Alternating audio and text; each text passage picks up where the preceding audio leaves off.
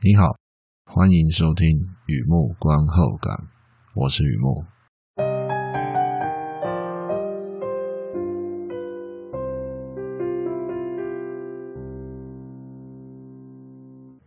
今天来分享一篇电影的观后感，《The Lighthouse》，二零一九年的片子《神秘灯塔》。这是一部黑白的惊悚片，描述一八九零年有两名灯塔手。前往离岛执行勤务，负责例行检查和保养，维持灯塔正常运作。他们俩彼此不认识，资深的用嘴巴做，年轻的动手做，基本上就是这样的分工不合作，发牢骚啊，起口角啊，只有下工喝酒的时候比较有话聊。据说年轻的灯塔手之前是砍木头的，上山的人第一次下海。身上有不能说的秘密。老灯塔手同样不单纯，以前的搭档离奇失踪，导致没人敢跟他搭配出勤啊。他们俩谁也不相信谁，吵架喝酒，喝酒吵架，开始出现了幻觉。《The Lighthouse》这部片啊，A24 出品，Robert Eggers 导演，Robert Pattinson、William Dafoe 领衔主演。故事改编自英国十九世纪的小灯塔悲剧，在民间流传多年的不幸事件。骗子主要在加拿大 Nova Scotia 完成拍摄，也就是跑到加拿大重新的搭建灯塔，而且在这里水手讲话的方式也非常讲究啊，毕竟十九世纪的故事哈，带我们回到当年的环境，孤岛工作，传说。寂寞，还有超自然力量，是一部惊悚到有点恐怖的好片。电影资讯，《The Lighthouse》神秘灯塔，灯塔啊，都是指同一部片。如果你有兴趣的话，基本上你搜寻“神秘灯塔”会看到我翻译的预告片啊，和我写观后感。好，那就我所知，通行的呃译名是灯塔。但说也难为情啊，就只打灯塔的话，可能会搜寻到很多东西出来。那就看那个海报是黑白的啊，两个主角，那就是这部片啦。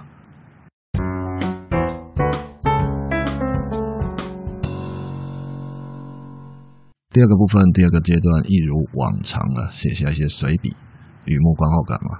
看这个片让我想到哪些东西，带给我什么样的感触？《那 Lighthouse》啊，是个特别的电影。制作这样的片子应该花了很多功夫哦。比方说，时代背景十九世纪末，当年的电影画面是很接近那个正方形，也就是这里看到的呃片子里面这个复古的比例啊。看到这个画面好像重返现场啊，无独有偶，当时的电影世界一片黑白，就像在这里看到的是黑白片嘛。我个人揣测，《The Lighthouse》这部片它属于真黑白，而不是后置修片。换句话说，它拍摄的时候就是用黑白胶卷在拍摄，那个光影变化相当，哎，怎么说？也不能说相当明显啊，就是呃，如果你是摄影爱好者，或者是你本身就是专业人士的话，你会看出来灰阶或者是后制做调色出来的，跟直接用在这里直接用。黑白胶卷拍摄这个呈现的感觉相当不一样，因为在黑白片里面你会看到有一些中间调的东西非常不明显，只有黑白，不知道这样算不算解释到啊？这一点令我佩服导演呢，Eggers 的他的坚持啊。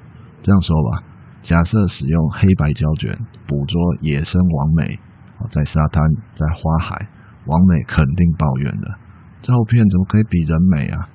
相反的，黑白胶卷拍摄室内景，熊熊火炉拍出来只像一支蜡烛，它的感光度是相当弱的哈。我在这部片看到两位主角喝酒聊天，十九世纪的小屋，屋内仅一盏煤油灯，自然是相当合理的嘛。看到电灯泡就要翻桌了，但是两位主演脸上有几根胡子，都拍得一清二楚。真是辛苦灯光师，我都我想象的啦，灯光师真的是太辛苦了，可能在旁边举着一一颗太阳之类的，跟别说演员演到满身大汗。那这些猜测呢，不管是猜对猜错哈，他们都已经克服困难，让我在那边看到，我跟一般观众一样嘛，在这里看到最终的艺术品啊，最终的完成品，得到很多感触。我相信他们花了很多功夫，是有意义的。实现这个创作，必须重建当时一个很特殊的氛围，很特殊的气氛，就从这里开始。附带一提，我在网站上有小小的制作一下一个小地图，也就是关于这部片它当时这个民间传说当时是在哪个地方发生的，还有这个片子实际拍摄的地方又是在哪里？那可以在这个地图上面看得一清二楚。刚才提到民间传说嘛，电影取材小灯塔悲剧。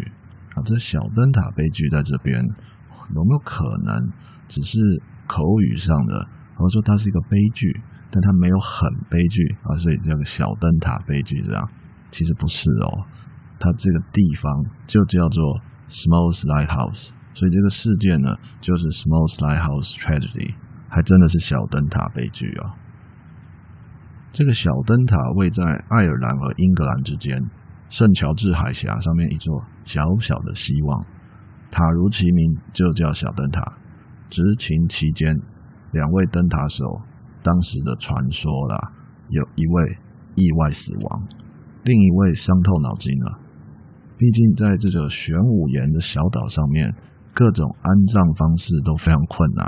我们知道这个圆锹或者铲子这。没有办法铲动那么坚硬的岩石哦，更别说抛海弃尸，这容易引发一些奇奇怪怪的怀疑嘛。于是呢，活着的临时钉了几块木板来安放遗体，等待接驳船。后来这位生还者就回到本岛，就回到苏格兰，变得神志不清了。是喝了太多劣质酒吗？海妖诅咒吗？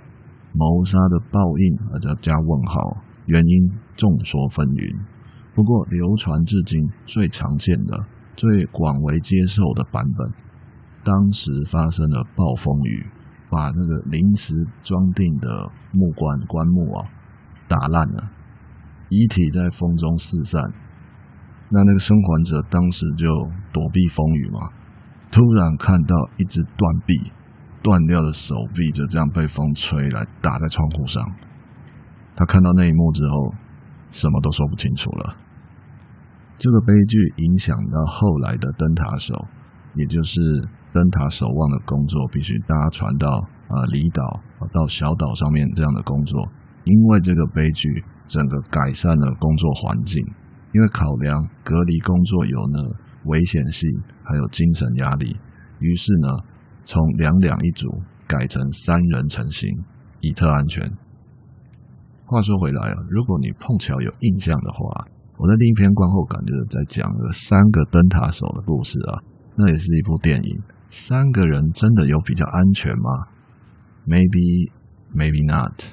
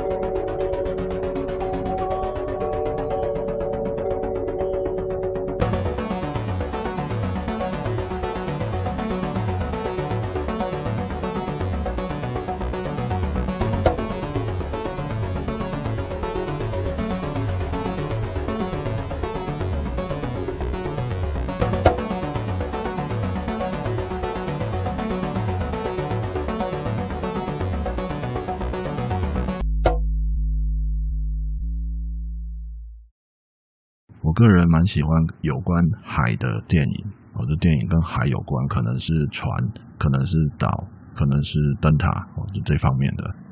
我本身曾经有一个经验啊，连续航行三十个小时，几十个弟兄一起在船上，比起那个孤岛工作哈，这种经验是微不足道的。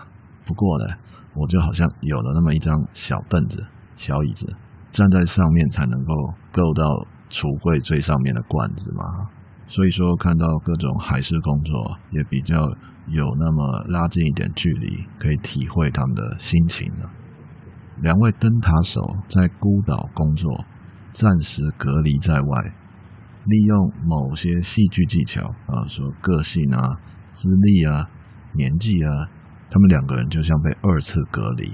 也许四周的时间，四个礼拜，不至于濒临崩溃。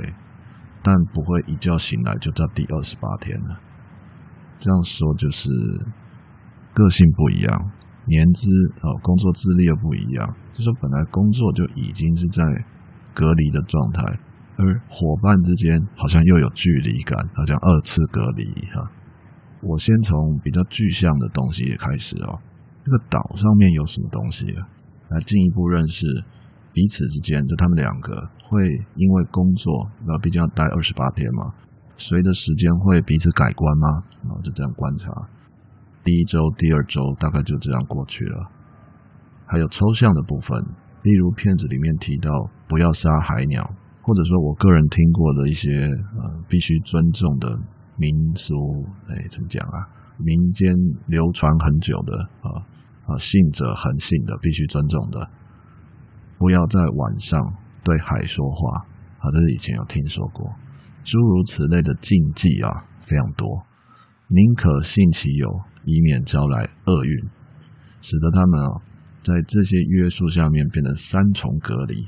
时间不多了，无聊，无聊，无聊啊！欲望在骚动，只剩下两条路。在这边截录了一段剧里面有出现的老灯塔手的对白。而这对白，一般我会呃很有勇气的朗读一下哦。可是这个就这次就跳过了，因为这个哦，其实这个有很多东西可以说。这个英文的非常的古典，好像是古代中世纪那种剧作里面的英文。这一般人像我这样来念念，绝对是哩哩啦啦哦，这念的荒腔走板，而且没有那个味道。这也是为什么。这部片啊，casting 选角的选了威廉达佛，因为他有深厚的莎剧哈莎士比亚戏剧的底子，那所以他来讲这个东西，你可以在片子里面看到的那个抑扬顿挫，那个 function 那个断句哈，选角很棒啊，他表现的也非常棒。这边就呃献丑不如藏拙，就不不念了。那有兴趣的话，可以在我的网站上看看观后感，会看到。海事工作者，姑且都叫水手好了。水手需要信念，克服孤独，准确的说，与孤独和平共存。而《Lighthouse》这个片里面反复出现我刚提到那段话哦，那话听起来像是呃一种信念啊，因为它念起来有那个一个节奏，一个韵律。主演有很大的帮助啦，就是 Dafoe 他这杀剧底子确实是很棒啊，念起来就非常有口气。那段话哦，很像是航海经验丰富了老水手常常会挂在嘴边讲的话。他们也喜欢唱歌，啊，可能喝酒最方便了，让自己身心灵的处在一个顺从自然又不至于随波逐流的状态。我没有能力去翻译这么有意境的诗句啊，就像是我可以够到柜子上的罐子，但我没有能力打开它。罐子里面装的东西，眼睛是看不见的。想到这里啊，片子里面他用的比喻就非常棒。那些东西就是水手习惯说的豆子。还没有机会看到这个片的话，也许已经有看过预告哦。在预告里面，他有反复的。一直在那边讲豆子，豆子，管好你的豆子。那什么豆子？来想象一下，不为人知的过去，害怕孤单，慌乱，好，云云而尔，不能说的秘密。第一条路，刚才说只剩两条路。第一条路，凭借信念使自己平静下来，与这些豆子，与这些秘密和平共存。这样子乘风破浪很残酷。如果灵魂的重量是二十亿公克，势必冲刷流失。蓦然回首，老灯塔手不再是当初的他，一生古怪，很难相处，好像也不是很意外。而在海上待太久了，话说回来，幸好只是看电影。如果老灯塔手他是我的老板，是我的主管，我恐怕没有时间想到这里啊。另一条路，我个人觉得特别有意思。剩下两条路，刚才说了一条，另外一条路是什么？也许另外一条路特别值得拍成电影。选择让幻觉做自己最好的朋友，可能是因为劣质酒喝了太多，导致慢性中毒了。也可能孤单已经掏空全身，幻觉驱使自己把心里的豆子偷偷洒出来。我不敢说世界上真的有海妖，不过在这个节骨眼，高潮或低落只不过是潮汐而已，真假失去意义了。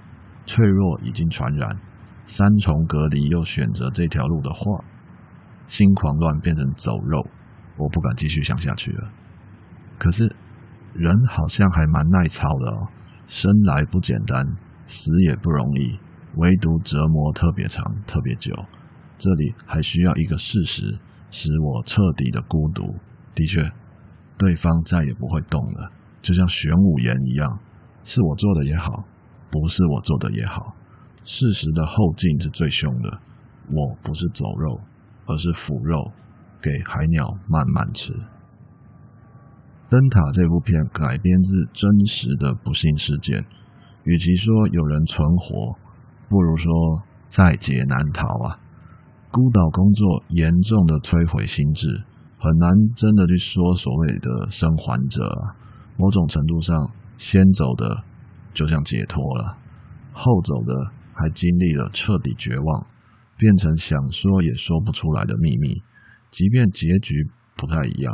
但是艺术创作可以尽量体会，究竟情况最严重到什么程度，设法重建当时的气氛，抓住孤独的恐惧，故事永远流传。